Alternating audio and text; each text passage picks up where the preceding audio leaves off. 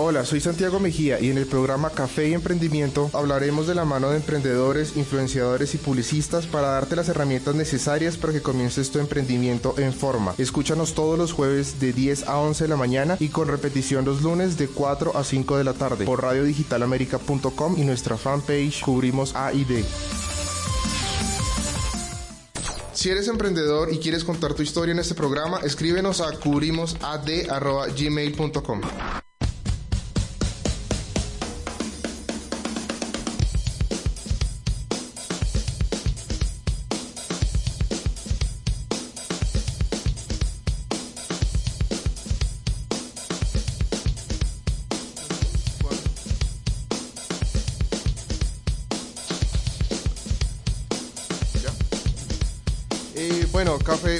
días todos los café emprendedores y café influenciadores en, a nuestro programa Café Emprendimiento.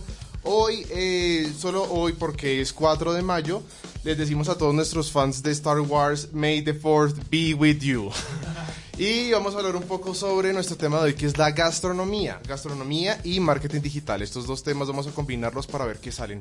Hoy tenemos dos invitados muy especiales, eh, dos eh, emprendimientos eh, muy, muy especiales en Colombia. Entonces, Alejo, ¿cómo a todo? Hola, ¿qué tal? ¿Cómo están todos? a, a todos los que nos están escuchando, estamos con Cocina, ¿cómo es? Urbana Cocina. Urbana Cocina TV y con It to Taste. It to Taste, voy a presentar a It to Taste. Eh, son dos personas, Nicolás y Laura, que comenzaron este proyecto eh, involucrándose en la cocina a nivel de Bogotá, ¿cierto? Sí. Eh, bueno, pero en este momento tenemos la representante, Laura. Nicolás no pudo venir y bueno, hola Laura, ¿cómo estás? Hola, muchas gracias por la invitación. Acá feliz de poder compartir con ustedes. Buenísimo, Laura, cuéntanos un poco cómo fue toda esta historia de To Taste y volverte esta influenciadora y, pues con tu novio y de, recorrer Bogotá, todos los restaurantes, la gente te pide, los, los, chefs te piden tu, tu, opinión. Cuéntanos un poco de esa historia. ¿Cómo comenzó Eat to Taste? Bueno, nosotros comenzamos con Nicolás el año pasado, ya vamos a cumplir un año el primero de junio. Eh, comenzamos porque somos apasionados de la cocina, apasionados de la comida, nos encanta ir a comer, vamos a comer mínimo tres veces a la semana. Eh, y nos encanta. es un buen hobby. sí, sí, sí. Y nos eh, gusta mucho poder compartir nuestras experiencias en los restaurantes, no solamente sobre la comida, sino sobre la decoración, el servicio, es toda una experiencia. Eh, y nuestros amigos siempre nos pedían nuestras opiniones, que le recomendábamos para llevar a la novia, al novio, a los papás y bueno, comenzamos esto hace un año ya casi. Bueno, buenísimo. ¿Ya más o menos cuántos seguidores tienes? Tenemos como alrededor de 29 mil seguidores. Uy, bueno. yo te conocí cuando tenías 12 mil. Sí, nos conocimos el año pasado. El año pasado. Qué crecimiento tan brutal. Y ahorita, bueno, cuéntanos un poco de esa forma, eh, ¿te invitan al restaurante o cómo, a quién te contactan primero? ¿Cómo es todo eso? Bueno, hoy en día nos contactan los relacionistas públicos de los, de los restaurantes, de los diferentes restaurantes en Bogotá y también a nivel nacional. Y también tenemos alianzas con Diallo, que es la mayor... Eh, digamos, los que eh, venden licores en, no solamente en Colombia, sino en el mundo. Tenemos una alianza con ellos, una alianza con Arroz Castellano, que es la marca premium de arroz Diana. vamos a visitar a los restaurantes que tienen su arroz. Eh, tenemos una alianza con una marca ecuatoriana de chocolate que se llama Pacari. Entonces vamos haciendo diferentes alianzas con, con estas marcas importantes. Buenísimo. ¿Tienes algún eh, eh, gastronomía en específico que a ustedes les guste? O sea, comida colombiana o comida fusión o cómo es ese tema? Bueno, Nicolás, que es mi novio, le encanta especialmente el sushi. Vamos muchos restaurantes que tienen sushi. Delicioso. Y yo soy fan número uno de los postres. Entonces soy catadora oficial de, de los postres, de brownies, galletas, tortas. Qué delicia. Y hablas, digamos, desde la parte de licores también, eh, no sé, como catan eh, cócteles y esto, y se van, digamos, a bares y... ¿Cómo es ese proceso? Sí, claro, por lo de Diallo. Bueno, no sé cómo manejas eso. Bueno, eh, en la parte de la alianza con Diallo hemos hecho eventos muy interesantes. Hicimos uno con Tanqueray, que es, Ginebra. Entonces mezclamos la parte de los cócteles del trago como tal y de la comida que va de la par con ellos. También hemos hecho con Don Julio eh, cata de tequila. También Ron Zacapa. Yo sé. Qué buen trabajo. Qué delicia trabajo, Qué pereza trabajo. y con licores de bajo perfil, ¿cómo te parece? Pero de bien bajo perfil. Porque Don Julio lo máximo. Bueno, y Zacapa es excelente. Estamos hablando del mejor ron del, mundo, del, mundo, del mundo. Y es guatemalteco. Y estuvimos en Guatemala eh, para conocer un poco la producción de, Correcto. Bueno, eh, esa pregunta, por ejemplo, a, a nivel Latinoamérica, ¿dónde los han llevado? O sea, este cuento de influenciadores, ¿a dónde has podido viajar y todo eso? En Latinoamérica hemos viajado a Chile, Guatemala, que es Centroamérica, y México. ¿Y Chile? Chile hemos ido a Santiago, al Paraíso, Viña del Mar y a los viñedos. ¿Y como qué tema gastronómico? ¿Vinos? Eh, hemos hecho vinos, pero relacionados directamente con la comida. Con maridar. Como, maridar, los diferentes tipos de vinos que ofrece. Bueno, buenísimo. Bueno, vamos a presentar a nuestros segundos a nuestros otros invitados, eh, Juan y eh, su, ¿me recuerda su nombre? Lizeth. Lizeth y Juan de Cocina Urbana TV. ¿Cómo han estado? ¿Cómo va todo? Urbana Cocina TV. Perdón, Urbana Cocina TV. Muy bien, muchas gracias de antemano de verdad por tenernos en cuenta y poder traer un poquito de testimonio de vida de lo que ha sido Urbana Cocina, dónde nace, cómo es, por qué es y cómo se utiliza como una herramienta estratégica. Buenísimo, cuéntanos un poco cómo comenzó su historia, Juan. Eh, yo te cuento algo, eh, es un proyecto que yo traigo en mente hace aproximadamente 15 años. Nace de un concepto que nosotros empezamos a trabajar. Yo vengo de Medellín, me he hecho en Medellín a nivel de, del cuento. Eh, conocí el nacimiento de Castellano, porque era de otra marca rosera. Y entonces de ahí vengo y yo empiezo a ejercer como una tendencia gastronómica muy del común. Muy del común en el sentido de que era con lo mismo que tú tengas en tu casa, cómo podrías verdaderamente preparar recetas deliciosas, cómo diversificar, cómo llevar a una tendencia, cómo cambiar, sin perder ni las raíces mm, de pronto típicas, criollas, pero sí llevando la cocina a una cocina con más altura y con más tendencia, usando los mismos ingredientes que tienes en tu casa. Yo nací con otro nombre. Era, a, ver, yo le cuento la historia de cero. Esto nace, yo soy ACO 28 del SENA de Bogotá, con una especialización en alta cocina en Francia por un intercambio que hicimos con el SENA. Cuando, cuando estudiar cocina era para los que verdaderamente nos gustaba la cocina. no lo fashion que se está manejando ahora el cuento. ¿eh? Eso me hace que yo traiga un proyecto, eh, empezamos, traiga un proyecto como, que se llamaba Fácil Cocine, una empresa bogotana me la patrocina yo la voy a conocer y ahí nace como, como este cuento de, de, que esto era una oportunidad de, negocio grandísima. Porque yo hacía un show de cocina donde le mostraba a la gente cómo cocinaba fácil. Urbana Cocina tiene siete leyes. Se llaman las siete leyes de la cocina urbana, que es fácil, práctica, sencilla, rápida, económica, deliciosa y que alimente. Y eso lo podemos ver en los videos, por ejemplo, cuando vemos, cuando ustedes están en, en, el mercado de palo quemado, es la, la receta realmente muy fácil y muy colombiana. Eso es lo que queríamos llevar, dice. Y era lo que queríamos hacer. Era sencillamente. A ver, ¿dónde nace Urbana Cocina? En Bogotá. Nace aproximadamente una idea de 15 años, pero nace y se fecunda en Bogotá y donde se da a conocer. Siempre me ha gustado hacer cocina en la calle.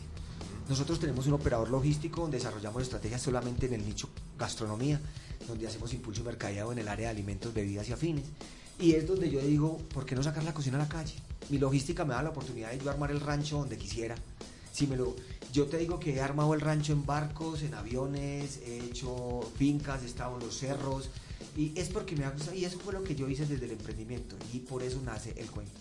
No solamente llevar la cocina a la calle, sino también de una tendencia gastronómica muy tradicional, muy criolla, y me enferman. Creo que Colombia es muy tímida en el manejo de las plazas de mercado para mostrarla como verdaderamente un referente turístico. Sí como lo es, eh, inclusive pues eh, lo que, lo que nosotros estábamos hablando era que si se impulsaban las cocinas hacia el público, que el público estuviera viendo qué es lo que se está realizando como tal y también pues los televidentes detrás de cámaras, también eso tendría una, o sea, eh, era potencial para que todo el mundo se sintiera como ameno y sintiera como si esta comunidad no fuera solamente de televisión, hacia, o sea, fuera de las pantallas, ¿sí? Es como eh, acoger, agrupar y ser más eh, gente, para poderlo llevar físicamente en la cocina a la calle. Me parece chévere también que ustedes llevan como ese, esa, mm, esa inteligencia de las señoras de la cocina, de las señoras que de, por muchos años la abuelita de la bisabuelita de la bisabuelita tienen como un, un ritual para sazonar y creo que ustedes ustedes lo muestran y pues con mucho orgullo y eso, eso es lo bonito también, ¿no? Como esa esencia colombiana. Es que si tú te das cuenta, o si ustedes se dan cuenta, ustedes saben que si quieren conocer verdaderamente la cultura gastronómica de un país, debemos ir a la plaza. Porque si no vamos a la plaza es donde no encontramos una identidad gastronómica. Claro, yo estoy totalmente de acuerdo. Eso también es el turismo, ¿no? El turismo, el turismo realmente una cultura se, se, se, puede llegar a conocer a través de lo que cómo se alimenta, ¿no? Correcto. Es que detectamos, si te, si te das cuenta, es una investigación a nivel de, del canal de YouTube había mucho reportaje de plazas, pero nadie había se había metido detrás de la canasta de tomates a cocinar. Eso lo hicimos nosotros, Urbana Cocina. Y nos damos cuenta que Colombia es un país relativamente muy tímido para que la gente visite el turismo extranjero, el turismo local, visite las plazas de mercado por una cantidad de estigmas que se han creado en torno a la plaza. Nosotros, con Urbana Cocina, hemos empezado a construir verdaderamente una visión diferente y a llevarlo. Si vos vas a cualquier parte del mundo, si vas a México, si vas a Perú, si vas a Ecuador, si vas a Francia, si vas a Italia, a Alemania, vas a Estados Unidos, la gente va a las plazas de mercado verdaderamente a buscar la gastronomía. Colombia no. A Colombia le tienen miedo por una cantidad de estigmas. Ahorita hay inocentes gubernamentales que están trabajando por fortalecer bastante fuerte este concepto que es llevar, poner las plazas de mercado y los restaurantes de las plazas de mercado como un circuito gastronómico para que se vuelvan sello de ciudad, para que la gente verdaderamente conozca la raíz. Y como vos lo decís, Santiago, es sencillamente decirle a la gente, estamos, conózcanos, conozcan por qué se comen un puchero, conozcan por qué se comen unos cubios, de dónde nace la sopa tal, X, Y, Z, para que verdaderamente empecemos a construir una identidad gastronómica de lo que es realmente lo criollo, lo autóctono de una cocina colombiana. Bueno, y por ejemplo con Urbana Cocina, ¿cómo, cómo ha sido el proceso? Bueno, tenemos este esto tan importante que es traer la, la, la, mm, cocina al, YouTube y a todo ese tipo de cosas. ¿Cómo, cómo ha sido el, el paso a paso de ustedes? ¿Qué, ¿Cómo les ha ido con los videos? ¿Cómo les ha ido buscando personas, gente interesada? Cuéntenos un poco todo ese proceso.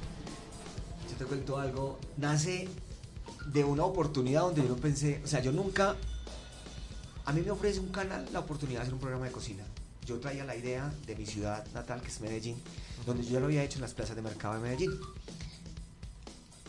De pura, digámosle, casualidad, yo llego, eh, me aprueban pues la, alianza para hacer el programa de cocina en el canal. Eh, me voy de puro loco y hablo con el gerente de la plaza el 20 de julio. Le digo, señor Juliano de tal, ¿usted me deja hacer un programa de cocina aquí en la plaza? El hombre, muy generoso, me abrió las puertas y me doy cuenta que eso se volvió, pues que fue, extra, o sea, sin yo querer que fuera tan estratégico, se volvió estratégico. Como te digo, hay un ente gubernamental que se llama el IPES, vio el programa y le dijo, pues no, mira, esto es de verdaderamente una herramienta para llevarlo de una manera muy directa, socializando este proyecto, eh, no solamente a nivel de la pantalla, como dice Lisset, sino también del, de lo personalizado, de que la gente me viera cocinar, que la gente pasara por el entorno, estuviera al frente, viera que es fácil, que con los ingredientes que yo estoy cocinando fui, hice la compra en la misma plaza, utilicé los ingredientes de la misma plaza, se dieron cuenta que los costos como tal, y ahí fue donde se fue creando verdaderamente este atractivo y esta seducción para que la gente diga, ve qué bien, ve qué rico, cómo lo cocinaron, cómo lo hicieron dentro de la plaza. Y ahí nace el proyecto, se fundamenta el proyecto, de una casualidad. Yo te hago una pregunta, o sea, tú, tú, nos estás contando de cómo utilizar los ingredientes, bueno, toda esta oportunidad estratégica que se dio, digamos, como el azar, el azar de la vida.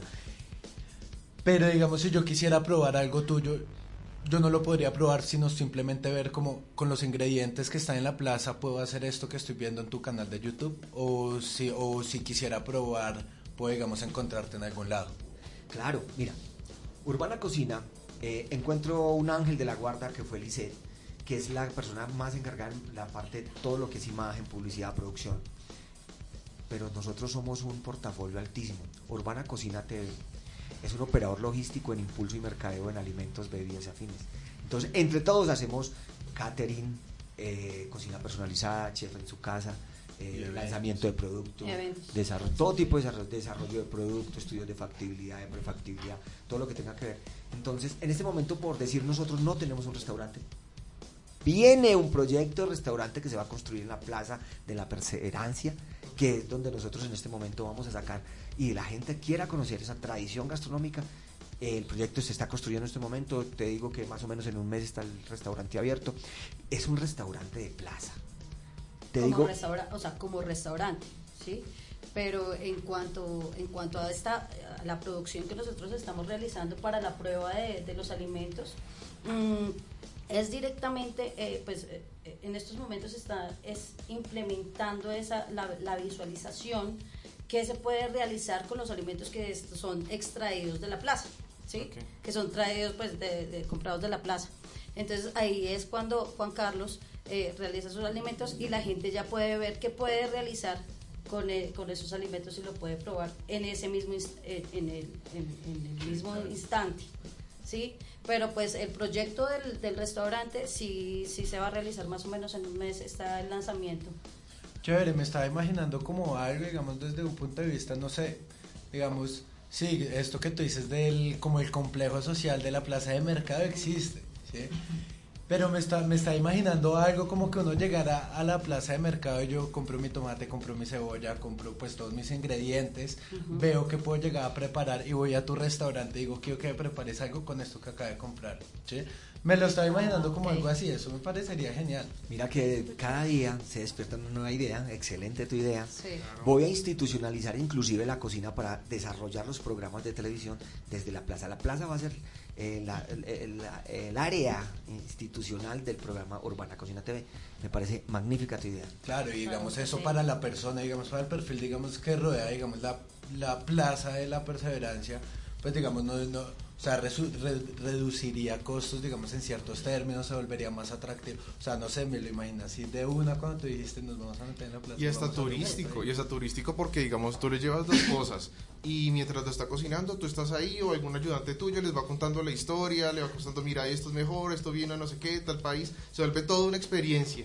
Eso es lo que creo que ustedes estaban buscando también. Sí. Volverlo una experiencia Acabas de hablar de la palabra verdaderamente clave y estratégica, es que nosotros queremos hacer de la cocina. Nosotros no, ya no estamos inventando nada, porque ya verdaderamente lo dice la legitimadora.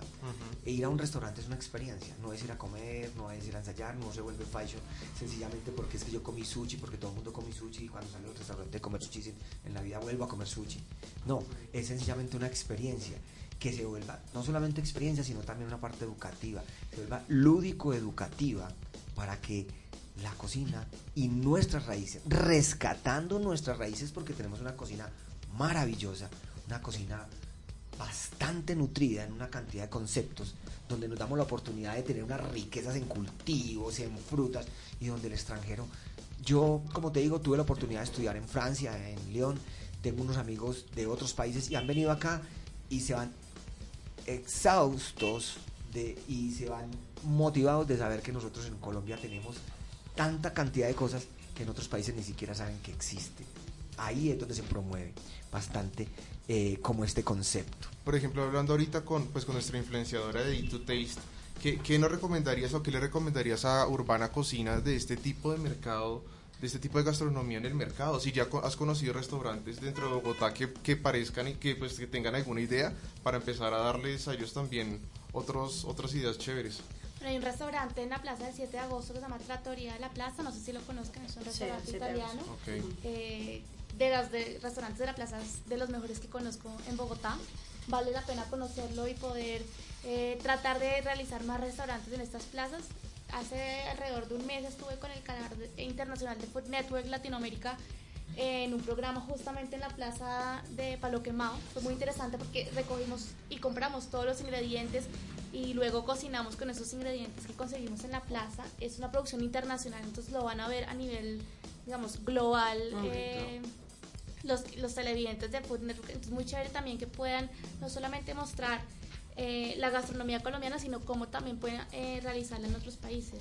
Es una de las grandes cosas que queremos llevar a cabo. Yo te cuento una anécdota. En Medellín, en la plaza de mercado de la minorista, en este momento existen tres restaurantes amanteles, donde el plato más económico estamos hablando de 18 mil pesos y donde se rompe ese estigma y ese esquema de porque en la plaza se consigue eh, el plato muy económico y es un plato que no eleva la calidad. Esto fue lo que más me impulsó.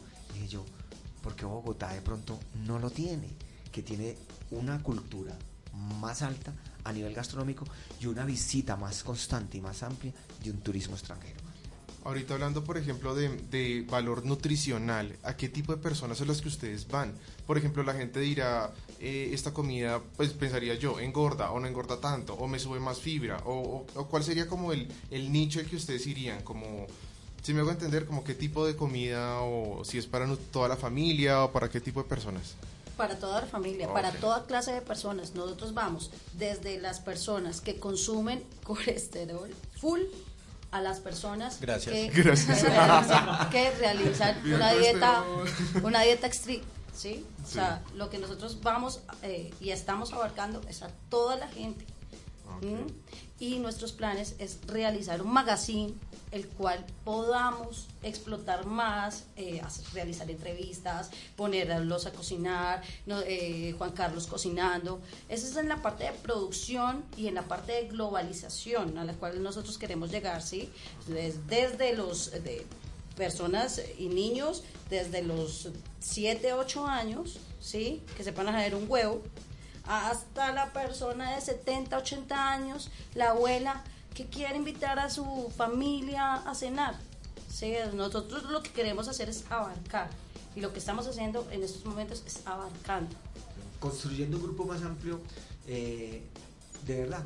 Eh, normalmente los programas de cocina, si ustedes hacen un balance, se dan cuenta que son direccionados a las mamás de casa, a las señoras, mm. entre comillas, porque ya se ha oxigenado, tenemos canales internacionales gastronómicos muy especiales y eso nos han ayudado. Pero si lo miras a nivel país, todavía muy direccionado a un nicho muy adulto, a la señora.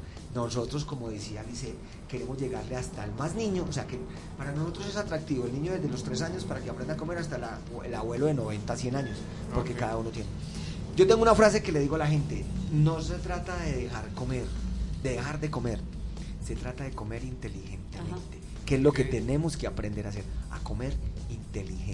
Hablemos un poco de ese tema de hablar ah, de comer inteligentemente, que porque mucha gente tiene, pues, les gustaría manejar una vida más nutritiva, comer de todo, pero saber qué, qué comer. Claro, esas son como también las malas enseñanzas Correcto. de la sociedad también. La cultura nos ha llevado a unos procesos. nosotros tenemos que ir cambiando el chip porque venimos de una cultura gastronómica de nuestros ancestros. Resulta que sucede que anteriormente se lavaba el arroz porque lo vendían él en bultos, venía partido. Entonces, si usted le pregunta a su abuela cómo se hace un arroz y él ya te va a decir dos tazas de agua por una taza de arroz, él, ahorita se puede echar a la misma arroz, se le puede echar hasta tres, cuatro tazas de agua porque las, las compañías de arroz ya lo limpian. Mm, entonces, es evolucionar y es decirle a la gente, aprenda a comer. Anteriormente, la abuela de nosotros, nuestras madres, cocinaban las verduras muy cocinadas. Y cuando, porque el papá de nosotros venía, no le gustaba la zanahoria al dente, no le gustaban las habichuelas al dente, no, le gustaba la habichuela muy cocinada, la zanahoria muy cocinada, y ahí se estaban perdiendo una cantidad verdadera de valores nutricionales. Es empezar a trabajar un proceso de sensibilización. Yo tengo una, se llama la regla de tres de Juan Carlos Acevedo de Urbana Cocina. Todo proyecto se debe de socializar, se debe de sensibilizar para poder fidelizar. Si no hacemos ese proceso verdaderamente en ese orden, no vamos a lograr esa estrategia. Entonces, ¿qué estamos haciendo? marketing. Sí. Muy marketing, sí. Es eso. Es verdaderamente decir a la gente, venga, aprenda, cambia el chip.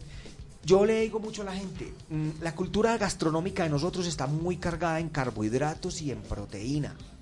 ¿Sí? ¿Por qué? Porque la cultura de nosotros, Colombia era un país minero y la, la agricultura se desarrolla para poder alimentar la minería en los grandes campos. El campesino tenía que comer muy bien y el minero tenía que comer muy bien para poder laborar tan arduamente. Resulta que cuando empiezan las migraciones del campesino a los cascos urbanos, con ellos migraron también sus culturas gastronómicas. Entonces ahí es donde hay que empezar a tener conciencia. No es lo mismo comerse un sancocho, unos frijoles en el campo donde el campesino salía y madrugaba a quemar toda esa energía necesitaba toda esa energía a llegar a una ciudad y comérsela y tener la misma cultura gastronómica sin poder quemar todo eso. Y ahí es donde nacen toda esta cantidad de enfermedades que son azúcares, que son ácidos úricos, que porque hemos migrado con la misma cultura gastronómica y con las mismas cantidades. Aquí es donde ha evolucionado. Las nuevas generaciones han sido unas rebeldes de la evolución gastronómica y es donde nos han enseñado verdaderamente a que tenemos que evolucionar. Ese es como el llamado que yo le hago a estas nuevas generaciones y es decir, coma inteligentemente. Vuelvo al arroz. Anteriormente se lavaba el arroz y resulta y sucede que el 70% del valor nutricional del arroz está en la harina que envuelve el arroz, o sea, en el agua que botaba nuestra madre cuando lavaba el arroz y se comía levemente el cereal. La carne, les encantaba la carne full asada y resulta que el 80% del valor nutricional de la carne está en la parte soluble, no en la fibra que uno se mastica, sino en los jugos que componen la carne cuando la carne tiene un buen proceso de, de maduración. Digamos, a eso quería ir en ciertos términos cuando estábamos hablando, cuando Santiago puso el tema de la parte nutricional desde la experiencia de Laura con It to Taste. Quisiera conocer un poquito, digamos, como esa experiencia nutricional, qué lugares, digamos, frecuentas, ya sea, digamos, eh, comida colombiana o extranjera, sino como tú vas a un lugar pensando como eh, esto es para las personas que digamos se cuidan, esto es para las personas que quieren comer mucho, así, no sé. ¿Qué, qué, nos puedes contar, digamos, desde esa parte nutricional tú, desde tu experiencia? Bueno, nutricionalmente yo no puedo comer tan bien porque en los restaurantes a veces nos dan mucha comida, eh, muchos fritos, a mí me encanta, muchos postres. Eh, pero digamos, en la página intentamos que haya para todos los gustos, para los vegetarianos, para los veganos, que en este momento hay muchos, eh, para las personas que prefieren las carnes rojas o las carnes blancas o los postres, entonces intentamos variar mucho. La semana pasada estuvimos en un brunch en el hotel Click Clack, que fue muy interesante porque tenía para todas las personas, para las personas saludables tenía frutas, para las personas que quieran carbohidratos tiene pues carbohidratos, tienen crepes, eh, tienen waffles, para las personas que prefieren carne a la hora del, desayuno tienen parrilla. Entonces es muy interesante que los restaurantes intentan abarcar, digamos, todos los gustos de las personas. Y también conocimos un restaurante vegano, vegetariano que en Bogotá y en Colombia no se ve mucho, pero pues ahorita está un poco de moda, eh, digamos, eliminar, los, eliminar las, carnes animales. Sí. Mm, mira, eh, Urbana Cocina tiene otro concepto inteligente de plazas y es generar primero que todo en las cocineras la conciencia de empezar a transformar esa cultura gastronómica. Segundo, abrir la oferta para este tipo de segmento que está necesitado. Llegar o sea, es que es incoherente saber que usted llega a una plaza donde hay una riqueza en ingredientes sanos, vegetales, frutas, hortalizas, eh, sí, toda esta gama, y no encuentras una comida saludable no encuentras una cocina eh, balanceada, no encuentras una barra de ensalada, la oferta a los veganos, a la gente vegetariana o a la gente que le gusta comer sano. No, es, es mínima.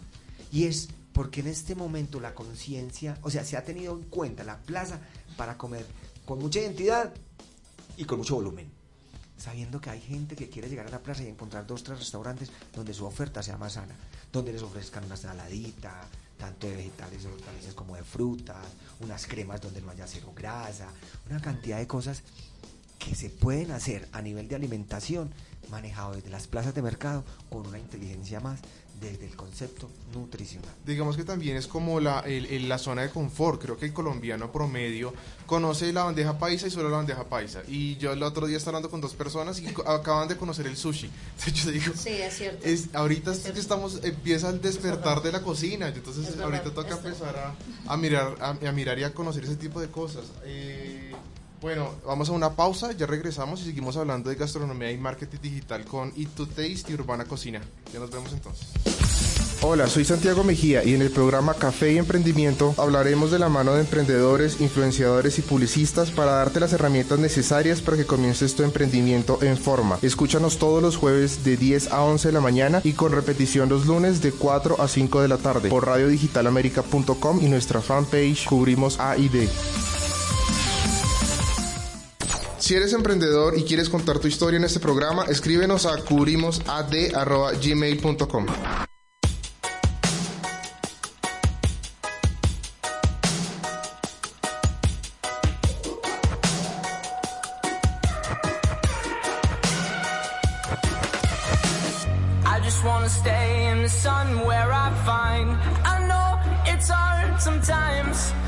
Pieces of peace in the sun's peace of mind. I know it's hard sometimes. Yeah, I think about the end just way too much. But it's fun to fantasize on my enemies who wouldn't wish who I was. But it's fun to fantasize. Oh, oh, oh, oh, oh, oh, oh, oh I'm falling, so I'm taking my time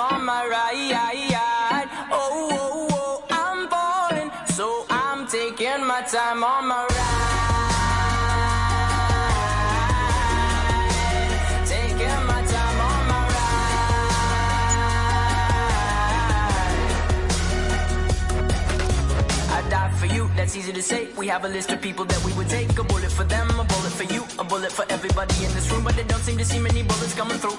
See many bullets coming through. Metaphorically, I'm the man. But literally, I don't know what I do. I live for you, and that's hard to do. Even harder to say when you know it's not true. Even harder to write when you know that tonight there were people back home who tried talking to you, but then you ignore them still. All these questions, they're falling like who would you live for? Who would you die for? And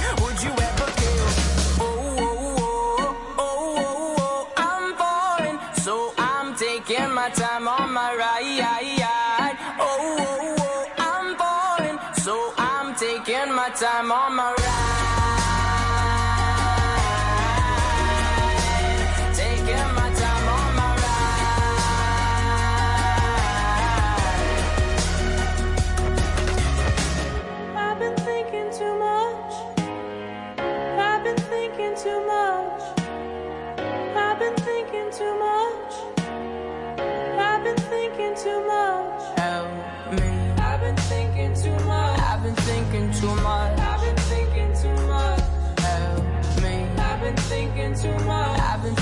thinking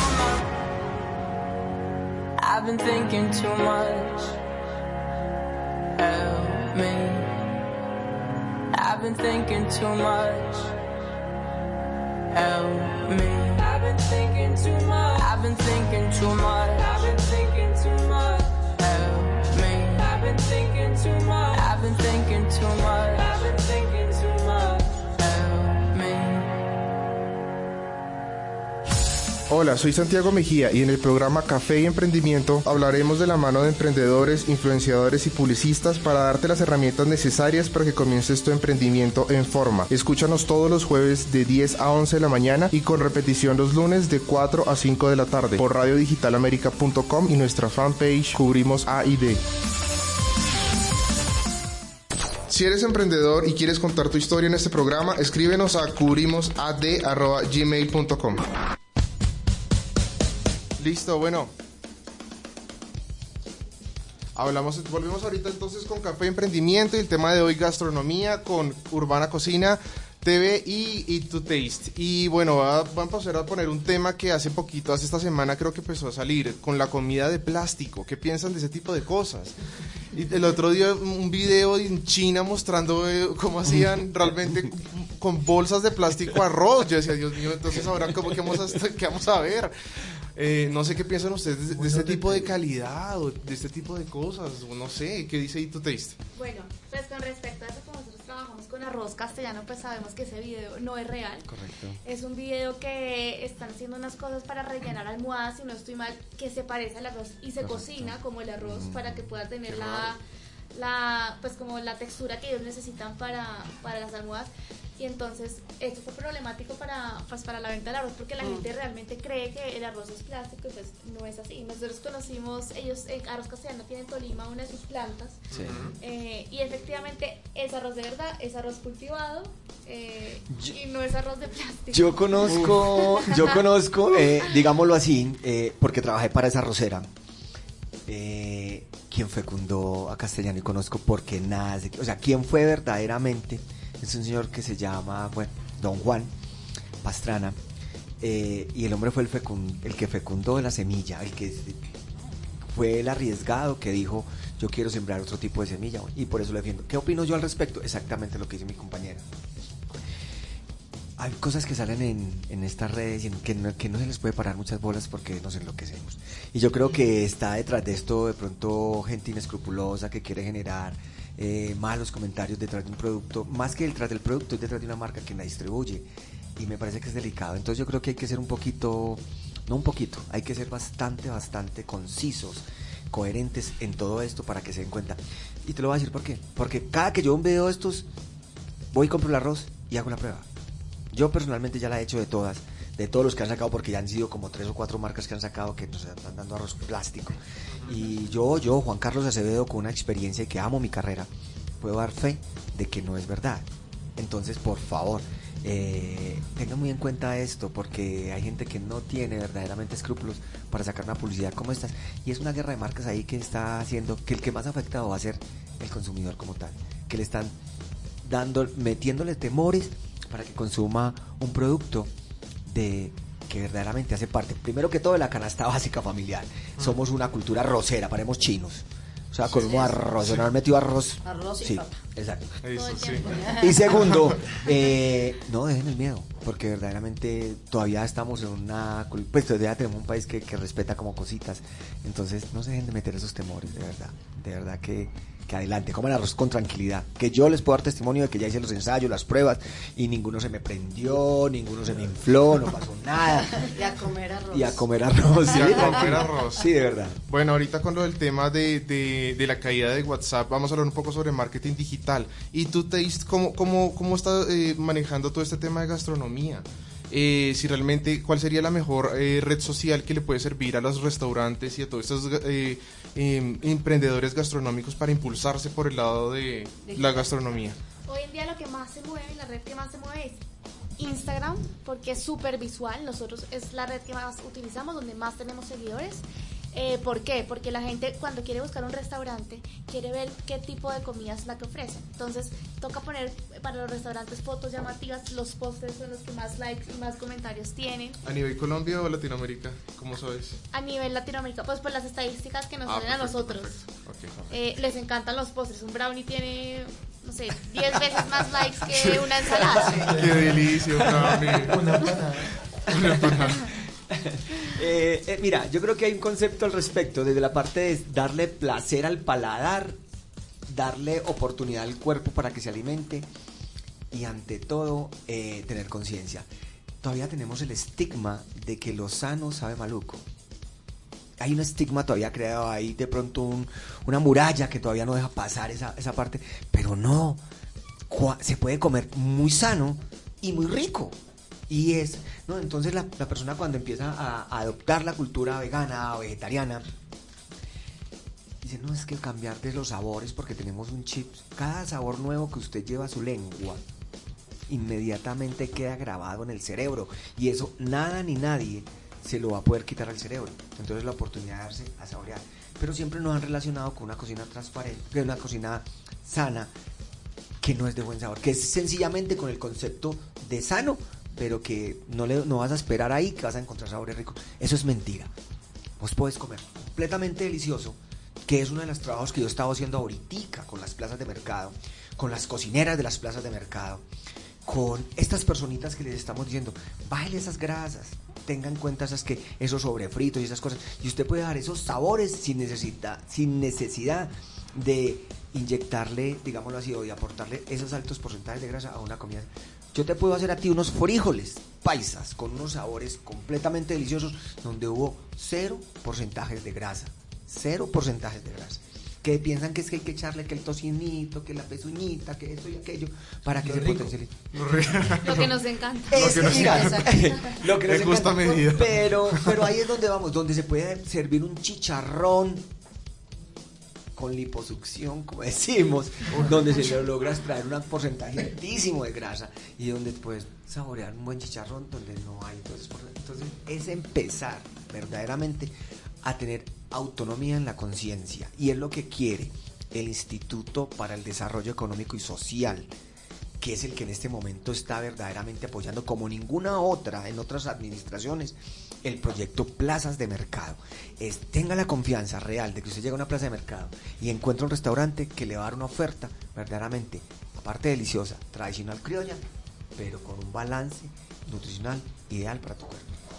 Y eh, en cuanto al medio digital, pues eh, que, que ahorita pues abordo nuevamente el tema, ah, nosotros también lo llevamos por medio del Facebook, ¿sí? por medio de la fanpage, Instagram y también pues estamos realizando lo del tema de, de televisión y pues obviamente en lo de las plazas. ¿Cuál es el Entonces, canal que están ustedes también transmitiendo? Eh, eh, ¿Canal 6? Canal 6 de Colcable. En este momento es un operador de privado de televisión, Sí. pero estamos llegando a más o menos al 70% de la ciudad de Bogotá. Eh, estamos llegando más o menos a 220 hogares, 220 mil hogares. Y, eh, y está llegando a, a unas zonas donde se está empezando a hacer un trabajo bastante socializador en todo este concepto gastronómico como tal.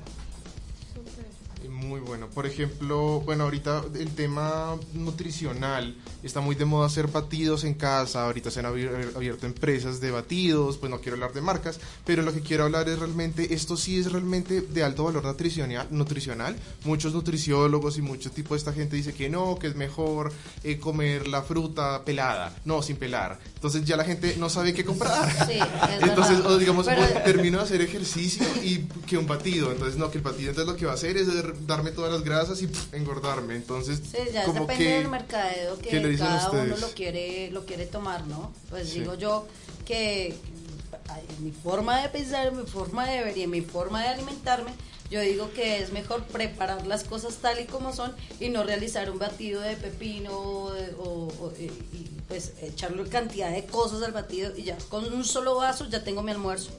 Yo creería que le hace falta todos los nutrientes. Hay pros y contras en, este, en esta tendencia. A veces se necesitan fibras y a veces muchas veces los batidos se pierden porque se, se, se tamizan. eh, se necesitan algunos nutrientes que combinados verdaderamente generan una, una, una, una función en el cuerpo. Vuelvo y te repito, es comer inteligentemente. Nos vienen diciendo hace millones de años el padre de la medicina, que se llama Hipócrates, y él dice que tu alimento sea tu medicina y que tu medicina sea tu alimento. Y nosotros no hemos parado bolas a eso. Somos lo que comemos. La longevidad del ser humano está en su alimentación. Y es ahí donde nosotros debemos empezar a tener conciencia verdadera de qué vamos a llevar al cuerpo y por qué lo vamos a llevar. Porque ese, como ustedes lo saben, siempre va a ser la batería del cuerpo es lo que comemos. Por eso hay que saber comer, como dije al principio del programa, inteligentemente y con conciencia. Porque otra de las cosas es que hay alimentos, hay, habemos personas que somos alérgicos a unos alimentos y que esos alimentos como tal pueden ayudarnos a otra cosa. Entonces, por solamente ser alérgicos, porque no saben rico, porque la fusión no es deliciosa. Yo digo que cada una de las cosas tiene que saber, saberse comer. Una de las cosas para las que la persona tiene que aprender, o de las personas deben de aprender, para poder aprovechar al máximo los valores nutricionales de un alimento, es tener un cuerpo limpio. Yo le garantizo que tenemos en este momento oyentes que llevan años mil sin mm, purgarse, sin sacar elementos de su cuerpo, sin nada de esas cosas, y ahí puede comer. Entonces, no llevan, y de ahí nace. Vos tenés que limpiar primero tu cuerpo para poder empezar a aportarle todo eso que el cuerpo necesita para aprovecharlo al máximo. Vuelvo y me devuelvo a lo primero. Es comer inteligentemente, no dejar de comer, es comer inteligentemente. Perfecto. ¿Qué dice Eat to Taste con respecto a estos jugos? Bueno, cada organismo es un universo diferente, entonces a cada persona, digamos, eh, requiere diferentes eh, alimentos en, en su, en su cuerpo. Eh, a mí, por ejemplo, me gusta, pero no me gusta colarlos o no me gustan los que vienen prensados porque pues se pierde la mayoría de la fibra. A mí me gusta la fibra, a mi cuerpo le funciona la fibra, entonces me gusta hacerlos en casa. Pero no me gusta tomarlos en sitios donde uno no sabe qué le ponen. Exacto. Eh, no sé si los, pues, si los vegetales o las frutas son frescas. Yo recomiendo, si tu cuerpo lo recibe bien, hacerlo. Pero no como una dieta de detox de 7 días. Eso no es bueno para el cuerpo. Son, esas son bravas, hay eh, Sí. son muy, muy bravas y muchos Sí. cuerpos no lo resisten. ¿Qué dice Alejo? No, yo, yo, yo, yo quería aportar algo porque digamos en el programa de hace ocho días estábamos acá, a- hoy estamos hablando de comida totalmente y hace ocho días Sí. estábamos hablando en que, en, entre comillas, entre menos coma mejor, no mentiras, no, no. Eh, fue, un- fue un programa, digamos, como enfocado al deporte, fitness y todo esto, y nos daban consejos nutricionales. Y respecto a lo que acá, los puntos de vista que dice acá Urbana y To Taste, eh, pienso que eso depende del organismo siempre y cuando esté, eh, su cuerpo esté en forma, ¿sí? O sea, relacionando el programa de las ocho días con el programa de hoy, o sea, tu cuerpo debe estar bien para saber qué le puedes meter. O sea, digamos, con mi estilo de vida alimenticio que yo digo que es malo, o sea, yo como mucho y muchas grasas y no les voy a decir más porque se antojan. eh, no me puedo pasar de una vez a un batido, una cosa, mi cuerpo no lo va a soportar y me va a morir del hambre mañana. Cuando Sí. yo te hablo de comer Ah. inteligentemente, te estoy diciendo de que vos puedes comer de todo, pero comer inteligentemente. Pero entonces imagínate, me como un desayuno con calentado, super arepas, 30 huevos. Enseguida paso a un almuerzo supremamente cargado y termino con una cena también cargada. No, comete lo que... Vos te puedes comer las 50 empanadas que te estás comiendo, desde la exageración.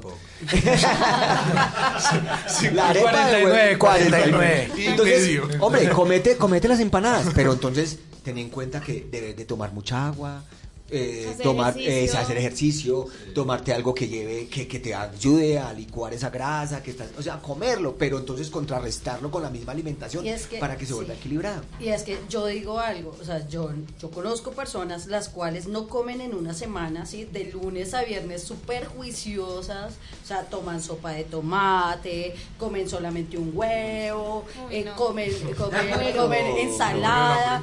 Cuando llega, cuando llega el sábado y el domingo, se meten dos hamburguesas, Ah, Tres pizzas. papas, tres pizzas. Se Entonces es que como... no se la. Después dicen, estoy pecando. Estoy Sí, pecando, se meten tres Y una hamburguesas a la light. Y uno, Sí. sí, light, ¿no? No, tiene que haber un equilibrio. alimenticio, Yo digo claro. que es eso. Ahí, y- he insistido como todo el programa en lo mismo, es comer inteligentemente. Usted sabe qué está comiendo, cómo lo contrarresta para que mantenga equilibrio. Es que como es de rico, es lo rico. Y, y no es desgraciadamente, agraciadamente, lo más rico. La grasa es un sofisma de distracción. Hablemos de la crema de leche. La crema de leche no sabía nada. Es un conductor.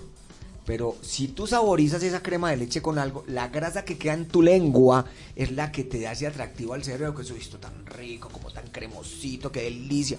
Pero es la grasa como tal. Ahí es donde decimos, déjese seducir, pero sepa contrarrestarlo. Lo que acaba de decir Laura. O sea, es importante tener en cuenta que no coman de todo, pero sépanlo comer. O sea, tengan inteligencia a la hora de comer. Y listo, cómanse lo que hace nuestro compañero que se come las 48 punto media empanadas con la arepa de huevo. Pero no, es verdad, y, y no les dé miedo, porque eso es otra cosa. Es psicológico. Se tiran una comida, los coge el, el car, los coge el cargo de conciencia, entonces ya empiezan a tener reflujo, les da ganas de vomitar, no quieren, hasta se deprimen. Porque resulta y sucede que, porque llegar y rayar tanto como en esa parte, me parece a mí, como lo, lo, lo acabamos de compartir, Mire, tengo al frente una nena esbelta, de buen color de piel y que come de todo. Entonces, eh, dígamelo pues. Exacto, sí. ¿Dónde estamos verdaderamente con la inteligencia? Las cartas en el asunto ponemos. Bueno, vamos a hablar un poco sobre tips de emprendimiento y con estos emprendedores. Eh, y to Taste, cuéntanos un poco eh, los tips para los influenciadores, para las personas que quieren comenzar a ser influenciadoras, les gusta la gastronomía, pero no saben cómo, cómo eh, eh, eh, canalizar ese talento. Bueno, primero que todo es muy importante ser honestos con lo que nosotros pensamos, sentimos. Nosotros, Nicolás y yo somos eh, ni chefs, ni expertos gastronómicos, simple- som- somos simplemente comensales que les encanta ir a comer, les encantan las experiencias gastronómicas. Siempre mandar un mensaje con honestidad y sin tratar de dañar a las otras personas. ¿Por qué? Porque detrás de un restaurante, detrás de un negocio, hay familias enteras.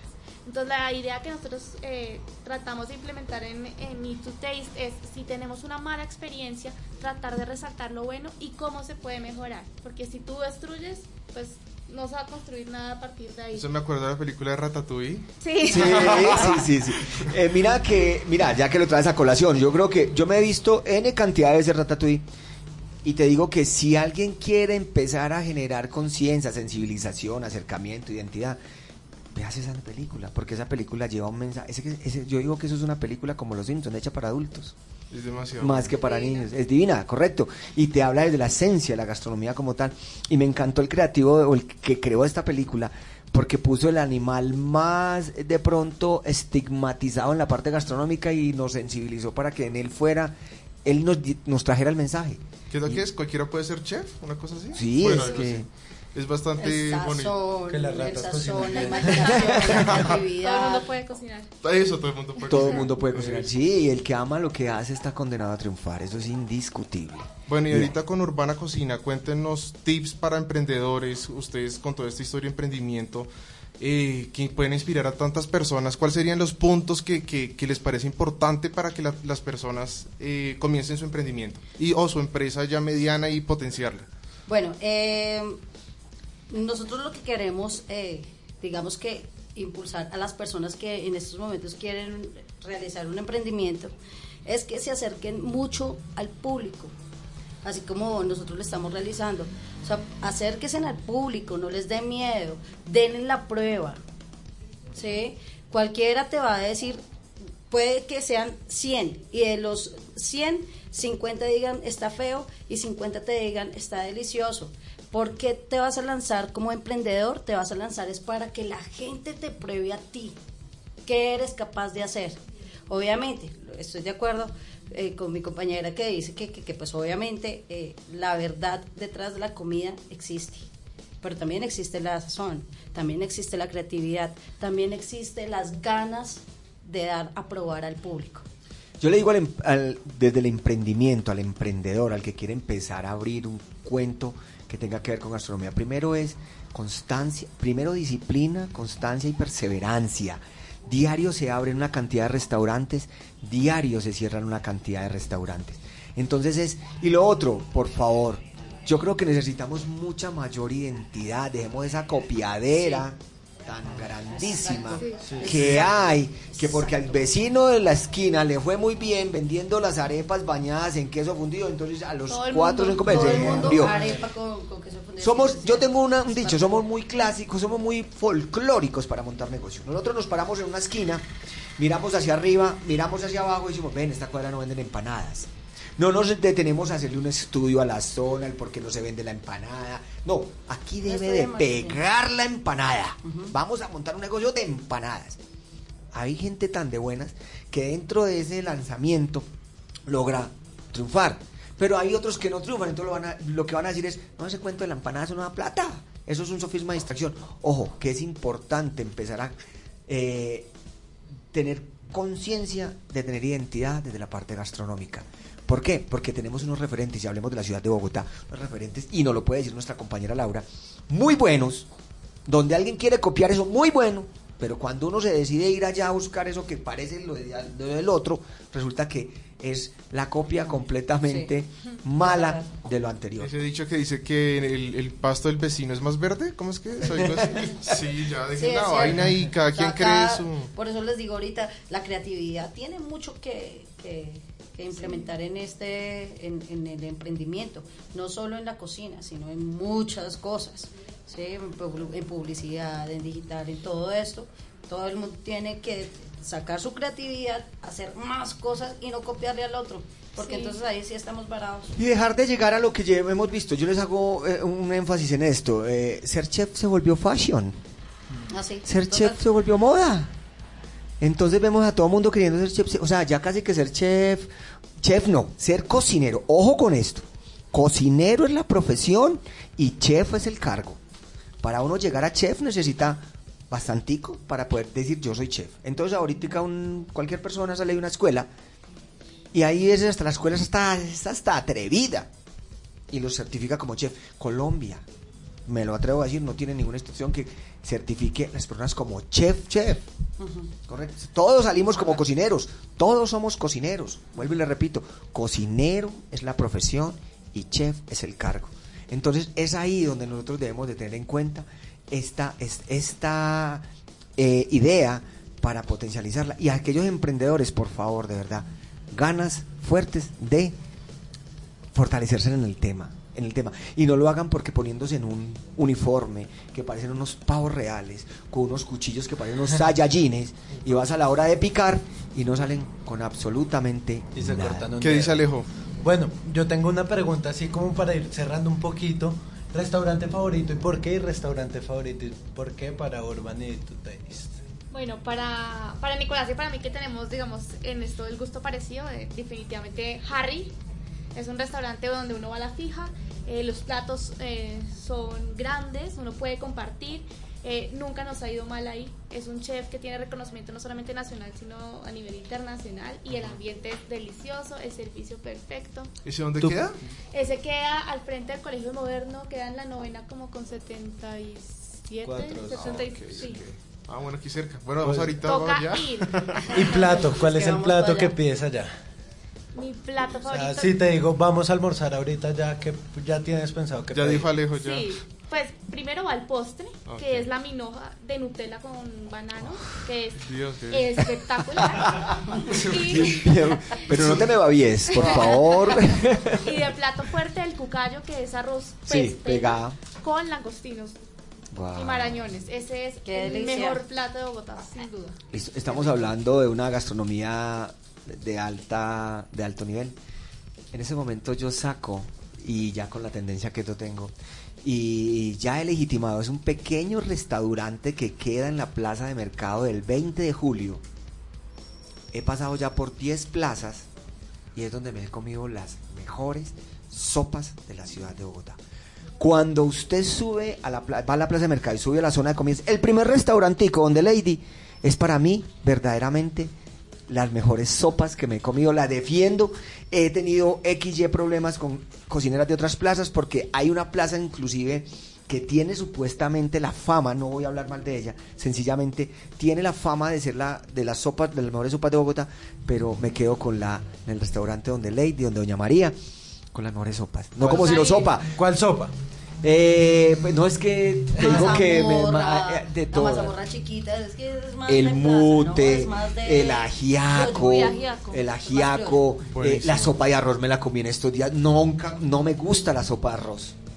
Tengo un estigma con la sopa de arroz y allá me comí una sopa de arroz. Entonces, es esa mezcla entre entre atención, entre sabor, entre que sí encontrar esa identidad y que de verdad mi cuerpo es un poquito delicado y cuando la sopa está pasada y un poquito de grasas y cosas, siento que me afecta y ahí la sopa ha sido brutal. Buenísimo. Bueno, entonces eh, cerramos ya nuestro programa de gastronomía con bastante hambre. Gracias a nuestros invitados. Les agradecemos que hayan venido. Gracias por inspirar a emprendedores y a influenciadores en Latinoamérica y habla hispana. Eh, va- no, en una próxima eh, edición hablamos más de cómo, cómo van creciendo sus emprendimientos y sus influencias. Gracias. Nos Gracias volveremos a ver, nos volver ya con Laura es la segunda vez que nos vemos, espero con ustedes tengan una segunda Claro que sí. oportunidad y pues adelante. No reiteramos la gratitud de verdad Sí, y espero que no sea la última vez. Y aquí estamos, somos Urbana Muchísimas Cocina gracias. TV. Gracias. Gracias por la invitación, pasamos delicioso. Le pueden recordar a los que nos están escuchando en la audiencia sus arrobas y tu taste, cuéntanos. Bueno, nos pueden seguir en Taste con el número 2 en la mitad, eh, en Instagram y en Facebook tenemos. Y tenemos concursos casi todas las semanas para los amantes de los postres. así que Buenísimo. pueden participar. ¿Y Urbana? Urba- Urbana Cocina. Ok. ¿En, en YouTube? ¿En dónde? En Facebook la Ok. pueden conseguir en Urbana Cocina. En Twitter también. En Instagram también como arroba Urbana Cocina. Urbana TV. Cocina TV como tal. Eh, en, en YouTube nos consigues como Urbana Cocina, Urbana Espacio Cocina TV. Buenísimo. Muchas gracias. Bueno, que Bueno. tengan buen día y eh, a disfrutar la gastronomía colombiana. Vamos a Gracias. comer. Hola, soy Santiago Mejía y en el programa Café y Emprendimiento hablaremos de la mano de emprendedores, influenciadores y publicistas para darte las herramientas necesarias para que comiences tu emprendimiento en forma. Escúchanos todos los jueves de 10 a 11 de la mañana y con repetición los lunes de 4 a 5 de la tarde por radiodigitalamerica.com y nuestra fanpage Cubrimos A y D.